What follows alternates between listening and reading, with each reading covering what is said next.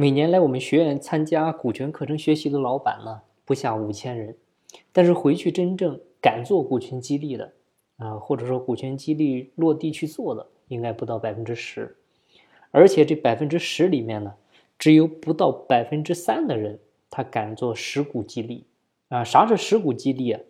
就是给你工商注册登记啊，你在天眼查、企查查、工商官网上啊，啊，他能查到你的股东姓名。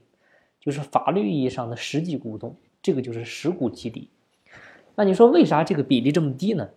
啊，你看这些老板他花了那么多钱，他为啥学了半天回去不做呢？那我们通过调研了解呢，就发现绝大多数老板呢，他是害怕分了股份以后啊，自己说了不算了。啊，我们知道这个人这个物种呢，他一旦有了权利之后，就会非常害怕失去权利。啊，他分钱可以。但是分权不行，啊，我要说了算，你要是不让我说了算，啊，这个我就很难受啊，所以呢，就考虑这些风险，啊，他也没搞懂啊，那就先不做了，所以呢，就这么拖下去了，也不做，这个呢就是不敢分的老板，那也有一些敢分的，但是呢，他只愿意拿出一小部分来分，啊，顶多了也就是分出去十个点的股份就不错了，其他的呢，你想再多要啊，门儿都没有。啊，我是不可能给你分的。这部分老板呢，啊，你不能说没有胸怀吧？他只是胸怀呢，可能可能小一些，那但是呢也不错了。今天呢，我们就来分析一下他真正我们理想的实施股权激励以后的一个股权架构。我们先说答案是什么架构呢？就是创始团队可以占股百分之三十四，经营团队呢占股五十一，退休的经营团队呢占股。百分之十五，然后呢，我们接着一个个来分析。首先，创始团队呢占股三十四，这个呢很明显的意思啊，就是创始人自愿呢把股份降到一半以下，但是呢保留一个否决权啊，你不在经营层面上啊，把控制权的大头呢让出来就可以了啊，不让这个经营团队占大头的话，人家凭啥一直给你打工呢？对吧？你的合伙人文化怎么去塑造呢？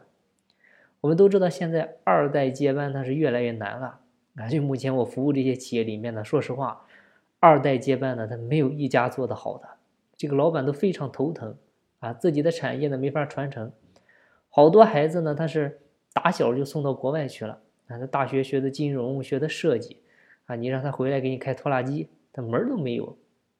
我就见到过这么一个富二代啊，就我们山东淄博的一家企业，当时呢，我们去给他们搞股权激励。在饭桌上吃饭的时候呢，这个二代原话就这么说的：“哈，你这么个烂摊子，你交给我干嘛呢？我也不感兴趣啊，咱把公司卖了吧。你看你都这么大岁数了，是吧？你跟我回广州，你跟我去享清福，去看孩子，这个多好啊！啊，反正你尽快把你的股份都卖出去最好啊。反正我是不想接班的，就是很抗拒。你发现没有？啊，尤其是他接受过这种国外那种思想、那种教育、那种生活方式的。”他更加不喜欢被父母的这种强加的束缚啊，所以呢就搞得很难受啊。因为对于老板来说，这个公司相当于是他的另一个孩子啊。你看他怎么舍得拱手卖了呢？所以传承问题在这儿啊。所以我们建议呢，你创始团队最终你这个股份啊降到三十四就可以了，你保留个一票否决权就行。但是这个否决权呢也不要轻易去用啊，除非你关键时刻啊生死存亡的那一刻你再用这一招。然后呢，就是经营团队占股五十一，为啥呀？这个经营团队呢，说白了就是干活的人呗。那这部这部分人呢，必须让他拿大头，他才觉得是给自己干。不然的话，你就分个十个点儿，他会给你拼命。你放心吧，不可能的啊！尤其是越有能力的人，他走得越快。再就是退休的这个经营团队呢，这部分也建议保留十五个点的股份啊？为啥呀？也就是功臣不稳，能臣难安啊。说白了就是给那些有贡献的人一个保障，啊，让人家那些人呢看得见啊，我只要是在公司好好干，啊，那就等我老了之后，公司呢会养我，那我一辈子不就在这家公司了吗？好了，那有人可能会问，那这个三十四、五十一、十五，你这个比例都定好了，他以后再有新人进入怎么办呢？他没得分了，或者这个股份不就都被稀释了吗？那怎么稀释呢？就我们为什么说股权它是动态调整的呢？就在这儿了首先呢，创始团队的三十四这个点呢可以保持不变。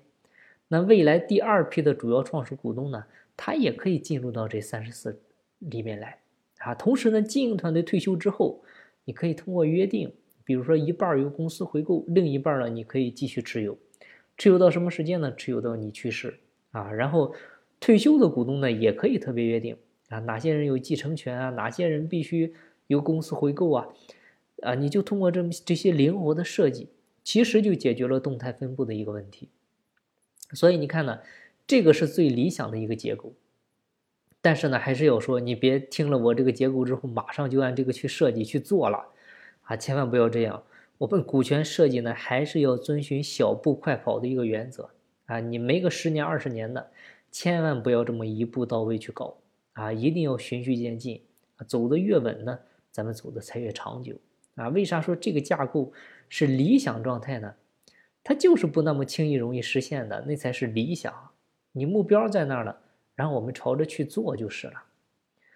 好吧，那今天的分享呢就到这儿。有更多股权管理方面的问题，欢迎加入我的知识星球。张翔讲股权，ID 号是幺二幺六零六九五。